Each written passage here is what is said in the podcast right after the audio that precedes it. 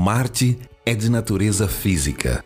Em consequência, a sua massa planetária, oriunda do mesmo núcleo, o Sol, que originou a Terra, contém substância idêntica, variando tão somente quanto ao tratamento industrial mais avançado e sob energia que atua mais profundamente na intimidade dessa substância. Há no seio da Terra mineral que vos permitirá no futuro realizar coisas tão admiráveis como as que os marcianos lograram obter na confecção da substância vítrea. Embora ainda vos separem cinco ou mais séculos para esse desiderato, sabemo-lo realizável, porque é contingência normal de todo orbe em ascensão espiritual. A vida no planeta Marte e os discos voadores. Ramatiz.